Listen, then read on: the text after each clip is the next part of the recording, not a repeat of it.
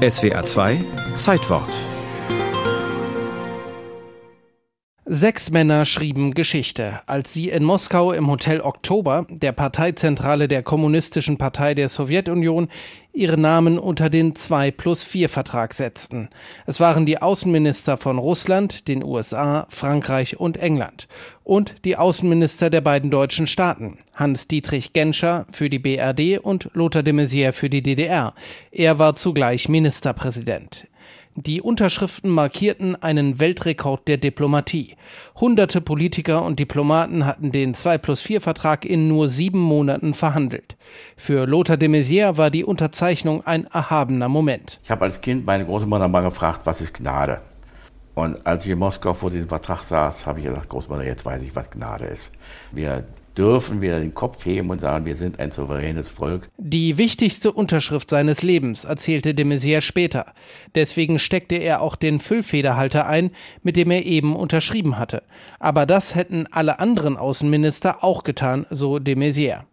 Der 2 plus 4 Vertrag regelte Historisches, die Souveränität des Vereinigten Deutschlands und das endgültige Staatsgebiet, verbunden mit der Erklärung, dass dieses Deutschland keine Gebietsansprüche an andere Staaten stellen würde. Festgelegt wurde außerdem die Truppenstärke Deutschlands nicht mehr als 370.000 Soldaten.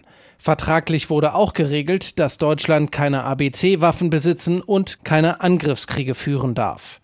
Der Historiker Manfred Görtemaker beschreibt den 2 plus 4 Vertrag als das Grundgesetz für die Außenpolitik der Bundesrepublik Deutschland. Insofern war es natürlich ein ganz entscheidender Vertrag für die Wiedervereinigung Deutschlands 1990.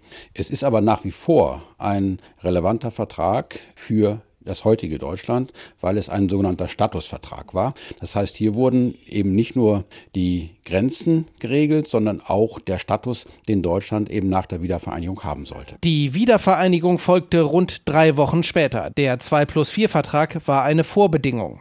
Doch fast wäre die Unterzeichnung auf den letzten Metern gescheitert. Das lag an den Briten.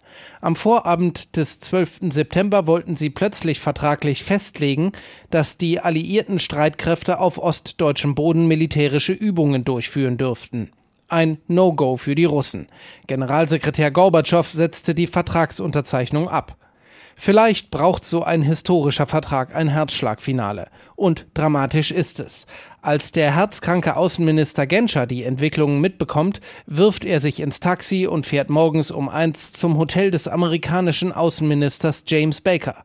Er soll die Briten zur Vernunft bringen. Doch Baker ist kaum wach zu kriegen. Er hat eine Schlaftablette genommen und einen Whisky getrunken, um den Jetlag zu überschlafen. Es folgt die sogenannte Bademantelkonferenz. Baker und seine Mitarbeiter sitzen Genscher in Bademantel und Schlafanzügen gegenüber. Ich habe dann gesagt, dass wir jetzt nicht alles aufs Spiel setzen sollten. Da spielte zum Beispiel für mich auch der Zeitfaktor eine Rolle. Ich fand, jetzt sind alle Enden beieinander.